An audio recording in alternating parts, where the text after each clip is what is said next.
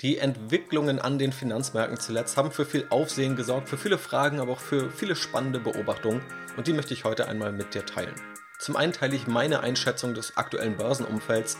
Es geht um Warren Buffett versus Cathy Wood, um eine Ansicht von John Bogle, der sagt, dass der Aktienmarkt eigentlich nur Ablenkung ist und warum das gerade heute zutrifft. Es geht um Kryptowährungen und Tech-Aktien oder Wachstumsaktien und was das eigentlich gerade miteinander zu tun hat. Es geht um Kriterien, die schlechte Analysen auszeichnen, wo du definitiv skeptisch werden solltest und auch Tricks, die Aktienunternehmen anwenden. Außerdem habe ich viele Fragen dazu bekommen, wie ich selber jetzt vorgehe, welche Aktienunternehmen ich spannend finde, ob die großen Tech-Aktien zu stark abgestraft wurden, wie es gerade mit Netflix aussieht und ich teile sechs Aktienunternehmen mit dir, die ich gerade persönlich spannend finde und anschaue. Also viele spannende Fragen, die ich heute beantworten möchte, viele spannende Themen, auf die wir heute schauen. Ich freue mich jedenfalls sehr drauf und wünsche dir jetzt viel Spaß. Ja, in der letzten Podcast-Folge habe ich es ja im Intro so ein bisschen gesagt, wie ich allgemein mit einer Korrektur umgehen würde. Und im Nachgang gab es dann noch viele Fragen, die auf mich zugekommen sind, beispielsweise per Mail, aber auch ganz viel per Instagram und auch spannende Beobachtungen, die man machen konnte. Auch ich habe natürlich für mich selbst überlegt, wie ich vorgehe. Und deswegen glaube ich, bietet es sich an, hier mal auf unterschiedlichste Punkte einzugehen und auf unterschiedlichste Fragen einzugehen. Allgemein, und das merke ich immer mehr, je stärker man jetzt auch sich mal Aktien oder Segmente anschaut, ist es aktuell in meinen Augen ein enorm spannendes Umfeld für Aktienkäufe, das auch wieder Spaß macht, sich Aktienunternehmen anzuschauen. Das Problem war so ein bisschen im letzten Jahr, auch da gab es diese Aktien, aber ganz oft gab es das Ergebnis, und das wissen beispielsweise auch die Leute, die die Strategy Invest Analysen gelesen haben, dass es viele ziemlich starke, also stark wachsende Unternehmen mit starken Geschäftsmodellen gibt, die aber schon wahnsinnig teuer bewertet waren. Also ziemlich viel wurde vorweggenommen. Und das fühlt sich dann immer blöd an, wenn man dann vielleicht abwartet und dann steigt die Aktie nochmal um 10%. Und nach zwei Monaten wartet man immer noch und sie steigt nochmal um 10%. Aber genau viele dieser Aktien sind jetzt zurückgekommen und da sieht man tatsächlich viele spannende Bewertungsniveaus. Ich gehe gleich nochmal darauf ein, wie ich das jetzt generell einschätze, wie ich vorgehe. Und ich möchte damit auch ganz bestimmt nicht sagen, dass jetzt alles spottbillig ist. Das glaube ich nicht. Aber es ist jetzt definitiv eine der besten Gelegenheiten der letzten Monate oder Quartale zu investieren. Wir wissen natürlich nie, wie es kurzfristig weitergeht. Das Risiko ist definitiv auch höher. Aber in dem Sinne ist es dann aktuell ein relativ spannendes Umfeld. Was konnte man jetzt in diesem spannenden Umfeld noch beobachten? Eine spannende Sache war ein, ja, eigentlich nicht wirklich offizieller Wettlauf, aber ein Wettlauf, der daraus gemacht wurde, zwischen Warren Buffett und Cathy Wood. Warren Buffett ist ja der altbekannte Value Investing Großmeister oder Altmeister, der über 60 Jahre knapp 20% jährliche Rendite erzielt hat. Und Cathy Wood ist gerade in den letzten Jahren populär geworden mit dem ARK Invest Konglomerat aus unterschiedlichen ETFs, die letztendlich aber ein aktives Management haben. Ich habe hier im Podcast sowohl mal ARK Invest ETFs vorgestellt, ich habe aber auch immer wieder Warren Buffetts Strategie betont und jetzt hat man gesehen, dass über die letzten Quartale gerade, vor allem seit Ausbruch der Corona-Pandemie Anfang 2020, das Cathy Woods ARK Invest Fonds ziemlich gut abgeschnitten hat. Da haben wir dann Wertsteigerung von 100, 200 Prozent gesehen. Gerade dieser ETF, und das vorherzusehen ist ziemlich schwierig, aber ich habe schon davor gewarnt, dann immer linear Fondsrenditen in die Zukunft vorzuschreiben. Also es ist ganz selten, dass man Fondsmanager hat, die solche Renditen aufrechterhalten. Und dass es dann irgendwann auch mal bergab geht und dann deutlicher bergab geht, das fand ich schon relativ absehbar. Habe selber auch nicht in so einen ARK Invest ETF investiert. Ich weiß aber, dass viele andere es gemacht haben und dann eben gesagt haben, gerade an einem der höchsten Punkte, okay, das ist ja wohl der beste Fonds, in den man investieren kann. Warren Buffett, der versteht das Internet nicht. Also alles in den ARK Invest ETF. Wer das vor sechs oder neun Monaten gemacht hätte, der wäre mit der Buffett-Strategie heute wohlhabender als damals und hätte mit dem ARK-ETF 30, 40 Prozent je nach Zeitpunkt dann verloren. Und tatsächlich, wenn man mal die Wertentwicklung indexiert, also den Start auf den 01.01.2020 legt, dann liegen beide, Warren Buffett und Cathy Woods ARK Innovation ETF, heute ziemlich gleich auf. Bei Warren Buffett ist es ein langsamer, stetiger Anstieg und bei Cathy Wood ein steiler Anstieg und ein abrupter Fall sodass beide heute gleich auf sind. Ist natürlich relativ spannend, weil in dieser Phase erstmal Wachstums- und auch Tech-Aktien ziemlich gut performt haben. Sagt jetzt auch nichts darüber aus, wer jetzt in der Zukunft besser abschneidet, aber spannend ist dabei natürlich auch, dass diese ARK Invest Anleger oder auch jemand, der ähnlich wie dieser ARK Invest Fonds angelegt hat, also vor allem in Hype-Aktien, in exponentielle Technologien, KI und alles, was da drauf steht, ungeachtet dessen, wie teuer diese Aktien schon sind. Dieser Anleger hatte eine ziemliche Achterbahnfahrt erlebt, während Warren Buffett relativ lange sich vielleicht denken müsste, oder wenn du angelegt hast wie Warren Buffett, okay, ich verpasse ja scheinbar gerade den größten Trend der Anlegergeschichte, was mache ich hier nur? Irgendwelche 18-jährigen Neulinge, die an die Börse kommen gerade mal irgendwie zwei Monate sich damit befassen, erreichen bessere Renditen als ich. Das ist natürlich total frustrierend, aber nun ist alles wieder gemäß der Regression zum Mittelwert irgendwo zusammengekommen. Also für die wachstumsorientierten Hype-Arc-ETF-Anleger war das sicherlich eine Achterbahnfahrt. Für die Warren Buffett-mäßigen Value-Anleger war es keine Achterbahnfahrt, es war aber definitiv psychisch sicherlich nicht das Einfachste, sich die ganze Zeit zu fragen, ist nicht eigentlich ein anderer Weg der viel bessere? Heute sind eben beide auf einem relativ ähnlichen Stand. Also das ist definitiv eine spannende Beobachtung in meinen Augen. Außerdem, gerade auf Instagram, habe ich nochmal ein besonderes Zitat betont und das möchte ich gerne auch in diesem Podcast kurz mit aufnehmen. Und zwar stammt es von John Bogle, dem Gründer von Vanguard und damit auch einem der Indexfonds, also ETF-Pioniere, der mal gesagt hat, der Aktienmarkt ist eine riesige Ablenkung vom Geschäft des Investierens. Und dieses Zitat, das passt in meinen Augen ziemlich gut auch auf diese aktuelle Situation oder das, was man in den letzten Wochen gesehen hat. Weil wir sehen, dass die Aktienmärkte taumeln, ganz speziell eben Wachstumsaktien und hochbewertete Aktien und auch Kryptowährungen sind abgestürzt. Darauf komme ich gleich nochmal. Die ganze Anlegerwelt schaut also worauf? Auf fallende Kurse letztendlich. Und dieser Aktienmarkt, der macht Anteile an Unternehmen handelbar und sagt uns auch in jeder Sekunde, zu welchem Preis eine Aktie gerade gekauft und verkauft werden kann und wie wertvoll unsere Aktie im Depot gerade aus Sicht des Marktes ist. Dieser Aktienmarkt sagt uns erstmal aber nichts über das Unternehmen dahinter. Und deshalb sieht eben auch John Bogle, dass Aktienmärkte eine Ablenkung vom eigentlichen Investieren sind, weil sie die Aufmerksamkeit auf Kurse lenken, statt auf die dahinterstehende geschäftliche Entwicklung eines Unternehmens. Und die ganze Welt ist aktuell wieder abgelenkt. Es geht fast nur um diese Kursbewegungen. Langfristig entstehen Gewinne am Aktienmarkt aber nicht durch diese kurzfristigen Schwankungen oder die Launen der Anlegerwelt, die Launen der Börse, sondern durch die Unternehmen selbst. Dadurch, dass die Unternehmen wachsen, dadurch, dass die Unternehmen Gewinne erzielen. Wenn sich an diesen Gewinnen und an diesem Wachstum langfristig wenig ändert, dann ändert sich auch an der Rendite relativ wenig. Also ganz vereinfacht heruntergebrochen führt Gewinnwachstum und die Kapitalrückführung also beispielsweise Dividendenausschüttung, zur langfristigen Aktienmarktrendite. Diese Bewertungsniveauschwankungen, die wir aktuell sehen, die wird es immer geben. Also das Bewertungsniveau kann sich ändern, gerade ist es leicht gefallen. Also diese Frage, werden Gewinne durchschnittlich mit dem 15-fachen oder mit dem 20-fachen oder dem 25-fachen der Gewinne gehandelt. Das meinen wir mit Bewertungsniveau. Und dieses wird eben auch in Zukunft schwanken. Es ist aber enorm schwer, darauf eine Geldanlage aufzubauen. Und ganz wenig sollte man sie nur darauf aufbauen. Und gerade jetzt sehen wir eben nur eine Schwankung des Bewertungsniveaus. Wir sehen an vielen Stellen nicht unbedingt, dass die Unternehmen selbst sich verschlechtert hätten. John Bogle hat auch mal gesagt, da zitiere ich mal das englische Original, In the very long run, all of the returns earned by stocks are created not by speculation but by investment, the productive power of the capital invested in our business enterprises. Also langfristig kommen alle Erträge nicht aus der Spekulation, sondern aus der produktiven Kraft vom investierten Kapital. Und wenn sich an der fundamentalen These und damit auch am erwarteten Gewinnwachstum oder auch dem überschüssigen Kapital, also den überschüssigen Cashflows in Zukunft für Aktionäre nichts ändert, ändert sich auch an der langfristigen Rendite nichts oder eben nur ziemlich wenig. Wenn sich jetzt auch die fundamentale Entwicklung nicht wesentlich verschlechtert hat, das Bewertungsniveau aber gefallen ist, dann ist die Zeit für dieses Geschäft des Investierens, wie John Bogle es genannt hat, heute deutlich besser als noch vor einigen Monaten.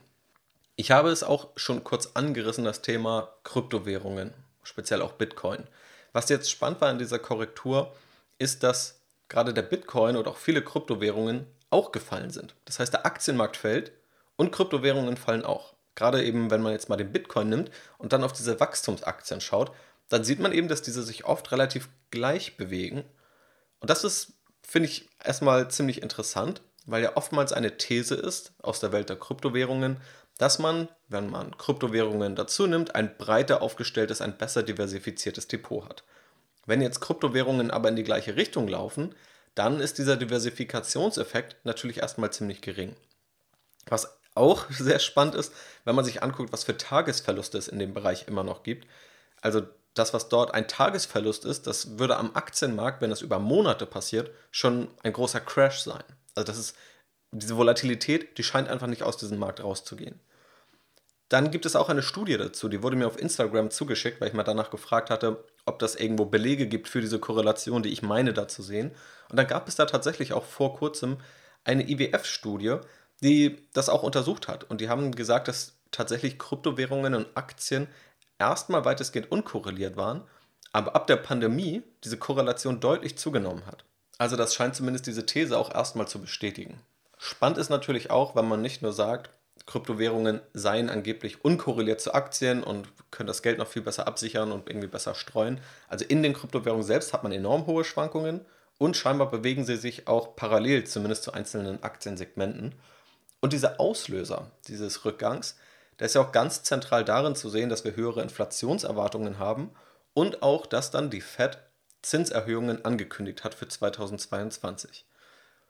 Und wenn man nun sagt, man investiert in Kryptowährungen, auch in den Bitcoin, um sich unabhängig zu machen von der Zentralbank und zentralen Institutionen, dann ist es ja trotzdem interessant, dass man dort jetzt zumindest noch deutlich stärker betroffen war von diesen Entscheidungen der zentralen Institutionen als am Aktienmarkt.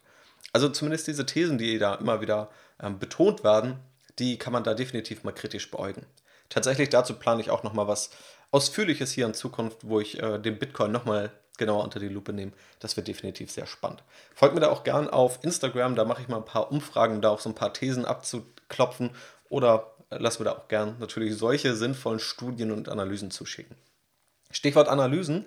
Äh, auch das war Thema. Das wurde ich gefragt, was sind eigentlich schlechte Aktienanalysen? Beziehungsweise die Frage war, wie erkenne ich schlechte Aktienanalysen? Gerade hier im Podcast spreche ich auch viel über Analysen, ähm, mache ja auch selber welche. Und das kann man, denke ich, schon mit ein paar Punkten betonen, auch wenn es natürlich immer auf den Individualfall ankommt. Grundsätzlich muss man sagen, unterschiedliche Meinungen zu unterschiedlichen Aktienunternehmen sind völlig legitim, sind völlig okay, sind sogar gut. Und gerade sich auch mit konträren Meinungen zu beschäftigen, kann ja das eigene Bild deutlich erweitern. Ich glaube nicht nur bei Aktien, sondern generell im Leben andere Sichtweisen einzubeziehen, andere Argumente einzubeziehen und einfach offen zu sein und nicht von vornherein nur die Argumente und Infos zu suchen, die die eigene Meinung bestärken. Das ist, glaube ich, der sichere Weg, ähm, ja, in eine sehr festgefahrene Meinung, ein sehr festgefahrenes Weltbild und auch einfach schlechte und undifferenzierte Aktienanalysen. Das heißt, erstmal unterschiedliche Meinungen sind völlig okay. Was aber auch wichtig ist, ist Fakten und Meinungen zu unterscheiden. Bei Meinungen finde ich es enorm schwer, eine Meinung als gut oder schlecht zu klassifizieren. Man kann definitiv individuell prüfen, finde ich jetzt eine Argumentation schlüssig oder finde ich sie nicht schlüssig. Finde ich, dass da jemand ideologisch alles in die eine Richtung interpretiert oder nicht. Das sind definitiv so Hinweise, Warnhinweise, auf die man achten kann. Wenn es aber beispielsweise darum geht, um die Meinung, ob man glaubt, dass Tesla das erste Automobilunternehmen ist, das autonomes Fahren, vollautonomes Fahren anbietet, da kann man ja unterschiedlicher Meinung sein. Das ist, glaube ich, völlig legitim. Wenn man sich in einen Tesla setzt, die einen finden das total cool, die anderen finden es irgendwie nicht cool, die verstehen die neue Aufteilung nicht. Das sind Meinungen und das ist alles völlig legitim. Wo man dann aber nochmal kritischer hinschauen sollte, sind die Zahlen.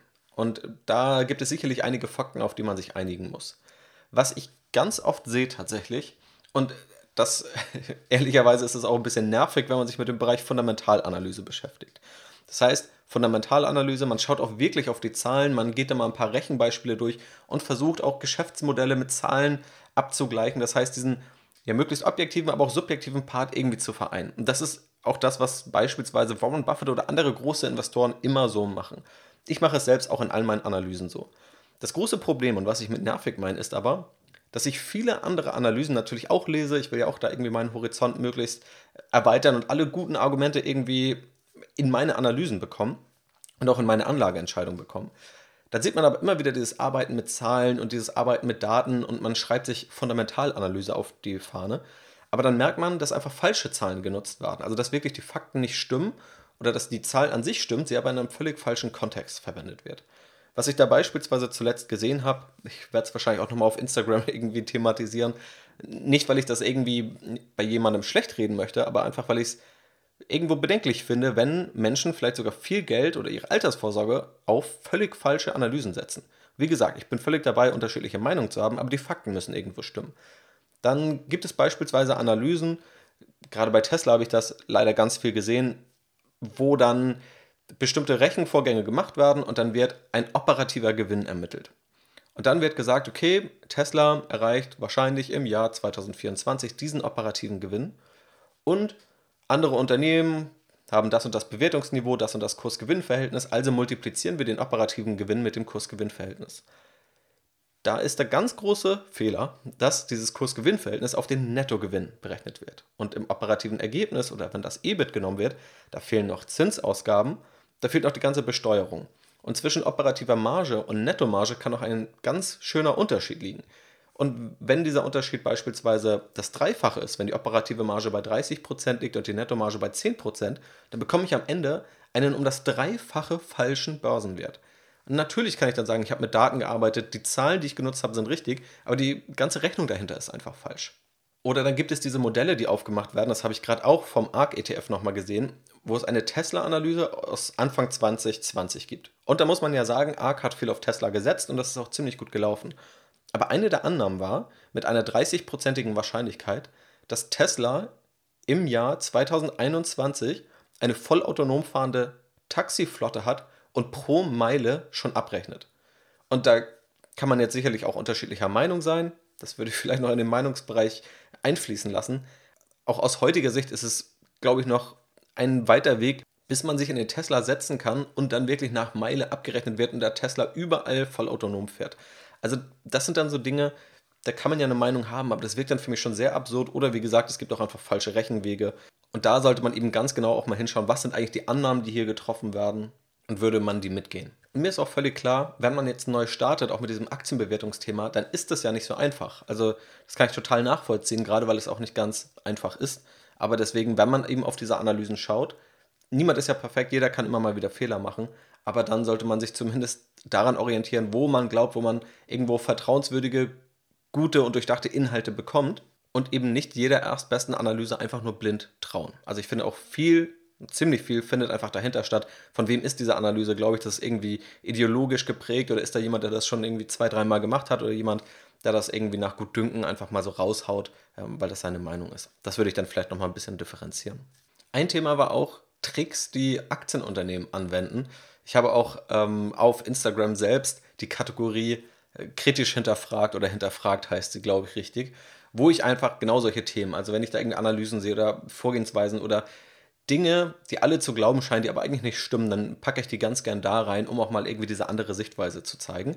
Und zuletzt habe ich da auch mal aufgezeigt, was eigentlich so sieben Tricks waren, die Tesla und auch speziell Elon Musk angewendet haben, die tatsächlich dem Unternehmen auch geholfen haben. Also die den Aktienkurs hochgehalten oder teilweise auch hochgetrieben haben und womit Tesla immer wieder relativ günstig Aktien herausgeben konnte, um neues Kapital einzusammeln. Einer dieser Tricks ist, dass Elon Musk beispielsweise mal getwittert hat, Mitte 2018, dass er Tesla von der Börse nehmen möchte, die Finanzierung gesichert ist, die Aktionäre müssen nur noch abstimmen und dass die Aktionäre aber für einen höheren Preis verkaufen können. Der Kurs ist natürlich hochgegangen, danach meinte Elon Musk, das alles sei nur ein Witz gewesen dann hat Elon Musk auch immer ziemlich viel geliefert, muss man ja auch sagen. Also ziemlich viel Erfolg gehabt, aber auch immer noch mehr versprochen. Da gibt es eine eigene Webseite dazu, elonmusk.today, die über 60 dieser Versprechen auflistet, die teilweise bis heute nicht eingetroffen sind.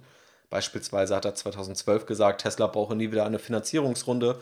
Seitdem gab es aber 14 weitere Finanzierungen, dass es bis 2017 Teslas mit 1000 Kilometern Reichweite geben würde. Oder 2019, wo er gesagt hat, in einem Jahr wird es eine Million vollautonome Tesla-Robotaxis geben. Da gibt es noch weitere Punkte, wie Zahlen dargestellt werden und eine Kausalität suggeriert wird, die es aber nicht gibt, beispielsweise zum Autopiloten. Dann das Bitcoin-Investment, wo Tesla Bitcoin gekauft hat, ein paar Monate später wird es mit Gewinn verkauft weil Tesla angeblich vorher nicht wusste, dass das Bitcoin-Netzwerk so viel Strom verbraucht. Diesen Gewinn, den hat man auch nicht als Text, wie eigentlich alles andere im Quartalsbericht angegeben, sondern eine Zeile als Bild eingefügt, das aber so aussieht, als wäre es Text, sodass, wenn man das Dokument durchsucht, nach Bitcoin nichts findet. Und beispielsweise auch zuletzt, wie Elon Musk einmal eine Umfrage darüber gemacht hat, ob er 10% seiner Tesla-Aktien verkaufen soll und sein Bruder zufälligerweise einen Tag davor verkauft hat. Jetzt gerade habe ich es auch von Robin Hood gesehen, also der, dem Neo-Broker-Vorbild aus den USA. Die haben Zahlen veröffentlicht, waren erst profitabel, noch vor einem Jahr, und jetzt sind die Zahlen ins Negative gerutscht. Die Gewinnzahlen wurden grün markiert und nun würde man vielleicht fragen, wie markiert man dann oder in welcher Farbe stellt man dann die Verluste dar? Ich glaube, die naheliegende Antwort ist jetzt rot, was Robin Hood aber gemacht hat. Sie haben einfach dunkelgrün genommen. Also Gewinne werden in grün dargestellt, Verluste in dunkelgrün. Ziemlich absurd und da kann man sich durchaus fragen, warum man jetzt wirklich diese Farbe nimmt, weil ich würde mal die These in den Raum stellen, vielleicht Anleger, die sich das nicht so genau durchlesen, die sehen einfach nur grün auf einem Slide und sind dann vielleicht happy. Aber das ist natürlich aus Transparenzsicht, aus Anlegersicht, und das sind alle diese Tricks, da gibt es ja noch viele weitere mehr, ist das in meinen Augen ziemlich bedenklich. Wie gesagt, wenn dich das interessiert, schau doch mal auf Instagram vorbei, da wird sowas in Zukunft auch immer wieder kommen, auf Strategy Invest natürlich auch. Und wenn du aber auch selber sowas siehst, dann schick mir das gerne auf Instagram zu, das teile ich natürlich nur sehr gerne. Und wenn die Aktienunternehmen selbst da nicht wirklich transparent sind, dann können wir da immerhin ein bisschen Transparenz herstellen. Noch bezüglich der Korrektur gab es einige Fragen, die ich bekommen habe. Also wie ich selbst jetzt agiere, welche Aktienunternehmen spannend sind, auch Fragen zu einzelnen Aktienunternehmen. Und da würde ich gerne nochmal abschließend in dieser Podcast-Folge darauf eingehen. Es ging auch noch um den Fear and Greed Index. Grundsätzlich, eine Frage war, was mache ich denn jetzt eigentlich? Ich habe ja unterschiedliche Handlungsoptionen aufgezeigt, auch in der letzten Podcast-Folge, dass man entweder gezielt nachkauft, dass man vielleicht auch einfach mal nichts macht oder dass man sein Depot breiter streut, wenn man gemerkt hat, dieser Crash hat einen jetzt doch stärker getroffen, als man es eigentlich dachte. Das breitere Streuen war für mich jetzt nicht relevant, weil ich relativ breit gestreut unterwegs bin. Ich achte darauf, wenn ich einzelne Aktien kaufe, dass es jetzt möglichst Aktien sind, die ich so noch nicht aus der Branche oder mit dem Geschäftsmodell im Depot habe. Und ich habe auch einen relevanten ETF-Anteil bei mir, der breit gestreut ist. Das heißt, das war für mich jetzt nicht relevant. Ich habe tatsächlich schon in leichtem Ausmaß nachgekauft. Also definitiv habe ich jetzt in den letzten Wochen stärker gekauft als in den Monaten davor. Aber auch nicht alles und auch mein Einstieg eher noch mit kleineren Positionen. Das heißt, wenn es nochmal weiter runtergeht, würde ich da auch definitiv nochmal nachkaufen, vorausgesetzt, es ändert sich an der fundamentalen These nichts. Das ist also gerade meine Vorgehensweise. Eine Frage war, ob ich glaube, dass die großen Tech-Aktien zu stark abgestraft wurden. Ich habe ja auch zuletzt im Podcast nochmal diese Tech-Unternehmen, diese Tech-Riesen vorgestellt und auch gesagt, warum ich glaube, dass sie tatsächlich immer noch unterschätzt werden. Ich habe schon damals im April 2021 war das, glaube ich, auf Strategy Invest ausführlich nochmal veröffentlicht und auch analysiert, warum ich selber auf die großen Tech-Aktien setze und tatsächlich danach das ziemlich gut funktioniert. Also die sind entweder stabil geblieben oder nochmal deutlich gestiegen, während der Markt verloren hat. Und ich glaube, dieses Bewertungsniveau, das hat sich jetzt etwas angeglichen, aber trotzdem bin ich auch davon überzeugt, dass die etwas zu stark abgestraft wurden, wobei man auch sagen muss, man hat mit den Aktien auch über die letzten Wochen, obwohl dieser Tech-Markt, der Wachstumsmarkt runterging, noch relativ gut abgeschnitten. Also andere Aktien haben vielleicht 40, 50, 70 Prozent verloren. Und diese großen Tech-Aktien stehen entweder noch auf dem Allzeithoch oder vielleicht 5 oder 10 Prozent darunter. Gleichzeitig gab es jetzt schon erste Quartalsergebnisse, beispielsweise von Apple, beispielsweise von Microsoft und die sehen nach wie vor einfach sehr stark aus, muss man sagen. Also ich sehe da die große Abstrafung noch nicht und die Abstrafung, die es sieht, da kann man jetzt drüber streiten. Das ist definitiv auch zu einem gewissen Teil berechtigt, wenn Zinsen hochgehen. Aber prinzipiell bin ich weiterhin von der These überzeugt, dass das Chance-Risiko-Verhältnis bei diesen Aktien relativ gut ist. Dann habe ich eine Frage zum Fear and Greed Index bekommen. Den habe ich auch schon mal in diesem Podcast vorgestellt. Und die Frage, ob ich ihn eigentlich nutze, auch gerade in einer solchen Situation wie jetzt und wenn ja, wie ich ihn anwende. Kurz zum Fear and Greed Index. Letztendlich ist das eine Kennziffer, die angibt oder ein Indikator, der angibt, ist der Markt gerade eher in Angst oder ist er gerade eher gierig? Und das Natürlichste oder das Gesündeste wäre wahrscheinlich, wenn er irgendwo in der Mitte ist. Und Ausschläge sind immer irgendwie interessant und können gewisse Schlussfolgerungen zulassen. Und da gibt es auch unterschiedliche Indikatoren, die dahinter stecken. Wie gesagt, wenn du das noch verstehen möchtest, dann hör dir mal die Podcast-Folge zum Thema Börsenindikatoren von mir an. Ich nutze diesen Index allerdings nicht. Ein Problem ist, dass es natürlich interessant sein kann, ob Indikatoren gerade dafür sprechen, dass es gerade Angst oder Gier gibt. Aber die Frage ist ja, was mache ich jetzt mit dieser Info? Und gerade dieser Index ist auch ziemlich populär, das heißt, andere haben diese Info auch. Das ist jetzt nicht so, dass man durch diesen Index einen Marktvorsprung hätte oder irgendein Wissen hätte, auf dessen Basis man traden könnte, um einen Vorteil zu bekommen. Gerade wäre es auch etwas sehr kurzfristiges, weil dieser Index auch immer mal von Monat zu Monat oder Woche zu Woche umspringen kann und ich investiere langfristig. Das heißt, Schlussfolgerungen wie jetzt komplett verkaufen, jetzt wieder komplett einsteigen, die wären für mich eh überhaupt nicht relevant. Deswegen finde ich die Schlussfolgerung nicht intuitiv aus diesem Index. Also man könnte jetzt sagen, wenn der Markt gierig ist, verkaufe ich, wenn der Markt ängstlich ist, kaufe ich. Aber das kann kurzfristig natürlich auch nochmal ganz anders sein. Also wenn der Markt kurzfristig gierig ist, kann er auch drei Monate weiter gierig sein. Also die Schlussfolgerungen sind nicht intuitiv, der ganze Markt kennt diesen Index und es ist eher eine kurzfristige als eine langfristige Strategie. Deswegen nutze ich ihn persönlich definitiv nicht. Aber was ich schon sagen muss, diese These dahinter, die kann man vielleicht schon mal subjektiv abschätzen. Also ich hatte schon das Gefühl, dass auch vor einem Jahr der Markt ziemlich gierig war. Ich habe auch immer wieder in diesem Podcast das betont und davor gewarnt, dass viele Anleger gerade einfach irgendwelche Aktien kaufen, weil sie glauben, diese Aktien können immer nur weiter steigen und steigen und steigen. Und das ist für mich der Inbegriff von Gier. Das mache ich jetzt daran fest, an dem, was ich beobachte, wie ich Aktien sehe, wie Anleger sich verhalten, auch vom persönlichen Umfeld vielleicht. Das heißt, diese Gier, die lässt mich dann schon irgendwo skeptisch werden. Und wenn in meinem Umfeld alle sagen würden, ach nee, Aktien, da lass bloß die Finger von, dann ist es für mich schon ein Argument eher zu investieren, weil man dann sieht, viele Privatanleger sind noch gar nicht im Markt und da ist gerade keine Geldschwemme in einem bestimmten Markt. Wie gesagt, das sind jetzt nur Beispiele von Situationen, wo ich schon glaube, dass Panik und Angst irgendwo interessante Indikatoren sein können, aber diesen klassischen Fear and Greed Index nutze ich deshalb nicht. Ich habe auch noch Fragen bekommen zu Netflix beziehungsweise es auch selbst angestoßen, weil ich mal gesagt habe, warum ich eigentlich Netflix verkauft habe. Und tatsächlich ist Netflix dann auch in den Quartalsergebnissen ziemlich stark abgestürzt. Ich habe Netflix verkauft zu einem Kurs Ende letzten Jahres von 570 Euro pro Aktie. Habe das damals natürlich auch alles dokumentiert auf Strategy Invest. Und man muss auch sagen, ich verkaufe ja ziemlich selten, also gerade wegen dieser Buy-and-Hold-Strategie. Aber wenn ich selbst in meinem Depot deutliche Überbewertung merke oder meine sie festzustellen, dann würde ich natürlich auch verkaufen. Dann macht es aus meiner Sicht wenig Sinn, eine völlig überbewertete Aktie weiterzuhalten, nur weil ich sage, ich bin Buy-and-Hold-Anleger. Also da reagiere ich dann schon. Und tatsächlich ist die Aktie dann, also ich habe bei 570 verkauft, sie ist dann noch minimal gestiegen, aber jetzt auf teilweise 310 Euro wieder gefallen nach den Quartalsergebnissen. Ich habe letztendlich verkauft, weil ich gesagt habe, die Aktie ist bewertet wie ein Wachstumsunternehmen, aber die Zahlen sind eigentlich kein Wachstumsunternehmen mehr. Also das Wachstum ist deutlich geringer bei Netflix. Das macht das Unternehmen nicht schlecht. Das Unternehmen ist eigentlich immer noch super starkes Geschäftsmodell, aber die Bewertung war einfach zu hoch. Und das hat sich jetzt, glaube ich, auch tatsächlich eingestellt. Dass der Absturz der Aktie dann aber doch so doll war, das hat mich überrascht, weil ich habe mir das mal angeschaut. Die Netflix-Aktie notiert aktuell, das schwankt ja gerade etwas stärker, aber hat teilweise sogar unter dem Niveau von 2018 notiert. Also der Umsatz hat sich verdoppelt, die Abonnentenzahlen haben sich verdrei- bis vierfacht, aber die Aktie ist heute günstiger als damals. Natürlich auch, weil die Wachstumsraten zurückgegangen sind, aber wir haben hier vor allem eine deutliche Veränderung des Bewertungsniveaus, um das hier auch irgendwie in den Kontext zu setzen. Also ich habe auf einem ganz anderen Niveau verkauft, wo ich auch der Überzeugung bin und der Markt hat es jetzt zumindest ähnlich gesehen, dass die Aktie da deutlich zu teuer und zu optimistisch bewertet war.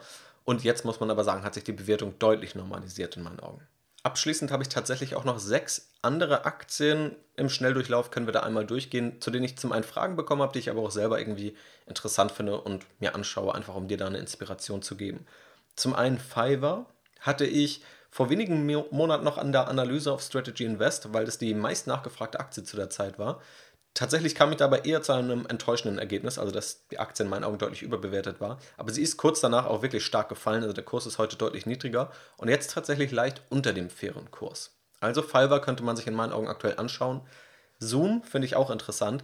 Ich bin immer noch etwas skeptisch, wie sehr Zoom als Geschäftsmodell sich differenzieren kann als eigenständige Lösung für Videocalls, Videokonferenzen. Da gibt es aber einige Initiativen von Zoom, das tatsächlich auch als Lösung weiter zu lizenzieren. Spannend ist vor allem, dass Zoom immer weiter wächst aktuell, also von Quartal zu Quartal wächst Zoom aktuell immer noch weiter und dass das Bewertungsniveau aktuell echt günstig ist. Ein Kurs-Cashflow-Verhältnis von 24, erwartetes KGV von 30, das hat man so lange nicht mehr gesehen. Und dass Zoom aber auch hochprofitabel ist, also mit Gewinnmargen von 20 bis 30 Prozent aktuell. Das heißt immer noch ein Wachstum, sehr hohe Gewinnmargen und ein fast durchschnittliches Bewertungsniveau. Das kann man sich definitiv anschauen. Etsy hat ähnliche Eigenschaften, würde ich wahrscheinlich sogar nachkaufen. Wie gesagt, keine Anlageberatung, nur ein paar Ideen und wie ich es mache. Ähm, und Risiken gibt es da immer. Also das kann immer natürlich alles mal schief gehen, in eine andere Richtung gehen und unvorhergesehene Ereignisse eintreten. Aber Etsy habe ich selber schon im Depot, das also auch als Disclaimer, kaufe ich deshalb nicht nochmal extra nach. Aber auch da liegen wir bei einem Bewertungsniveau von KGVs von 30 bis 40, über 20% Wachstum und das auch sehr profitabel. Etsy ist eine ja, Plattform für selbstgemachtes, für individuellere Produkte und ist deswegen auch in meinen Augen jetzt wieder deutlich attraktiver bewertet als noch vor einigen Monaten. CrowdStrike ist ein Cybersecurity-Unternehmen, ebenfalls sehr spannend, sehr starke Zahlen und Metriken im Hintergrund, auch die habe ich schon mal ausführlicher analysiert. Immer noch relativ teuer bewertet, aber deutlich runtergekommen von der Bewertung. Teledoc Health, ein Telemedizinunternehmen, vor allem in den USA sehr präsent, 90% der Umsätze macht es da, kam gerade jetzt in der Analyse, also gerade heute auf Strategy Invest. Kannst du dir auch sehr gern anschauen. Was da spannend ist, ist, dass die Aktie tatsächlich auf dem Niveau von vor der Pandemie steht, etwa auf dem 2019er Kursniveau, seitdem aber deutlich gewachsen ist, tatsächlich auch leicht profitabel ist oder jetzt in die Profitabilität wieder reinkommt und das Kursumsatzverhältnis bei 5 bis 6 liegt. Und das lag vor einigen Quartalen noch eher bei 20 oder über 20. Also tatsächlich auch hier das Bewertungsniveau deutlich runtergegangen. Und last but not least, ein interessantes Aktienunternehmen ist Upstart. Da habe ich tatsächlich auch zuletzt gekauft. Strategy Invest Mitglieder wissen das bereits. Eine KI-basierte Kreditplattform, nicht ganz risikofrei. Also die Risiken sehe ich da schon, gerade weil es auch um Kreditgeschäft geht. Aber ein spannendes Geschäftsmodell äh, mit einem etwas anderen Ansatz, um an Kreditbewertungen ranzugehen, diese zu vermitteln, ist auch mit weniger Vorurteilen zu tun, als wenn jemand womöglich subjektiv einen Kredit entscheidet auf der Basis von ja, dem, was er selber glaubt, welche Menschen vertrauenswürdige Kreditnehmer sind und welche nicht. Also das ist ein schöner Effekt. Kann man sich in meinen Augen auch definitiv anschauen. Also das einfach mal, um hier ein paar Aktien reinzugeben. Wie gesagt, schau dir dafür ausführlichere Analysen an. Natürlich auch gern von mir, wenn du das machen möchtest. Strategy Investor kannst du den Zugang kostenlos auch testen. Oder beschäftige dich einfach selber, mach selber deine Analyse, schau selber, welche Chancen und Risiken es gibt und kauf hier auf jeden Fall nichts blind nach, egal wer dir hier irgendwas sagt. Aber das, um nochmal den Kreis zu schließen, also diesen Fragestellungen, wie geht man mit so einer Krise um, was kann man generell machen, was sind Beobachtungen in dieser Krise vom Kryptowährungsmarkt, wie hätte vielleicht John Bogle auf den Markt geschaut, wie bewegt sich Value, also Warren Buffett gegen Kathy Wood von diesem Wachstumsansatz, wie gehe ich selber vor, auf welche Aktien schaue ich gerade, ähm, wie bewerte ich Netflix, die großen Tech-Aktien, den Fear and Greed Index. All solche Themen haben wir, glaube ich, hier dann mal ganz gut besprochen. Falls es dir gefallen hat, freue ich mich natürlich über positive Bewertungen, gerne auf Spotify oder Apple Podcasts. Das hilft mir sehr, das gibt mir natürlich auch Motivation, hier weiter die Inhalte äh, so vorzubereiten und rauszugeben. Und das hilft natürlich auch anderen, auf diesen Podcast aufmerksam zu werden und dann hoffentlich bessere Anlageentscheidungen treffen zu können. Vielen Dank also da für jede Unterstützung. Vielen Dank auch fürs Zuhören. Ich hoffe, es hat dir gefallen. Mach's gut und bis zum nächsten Mal.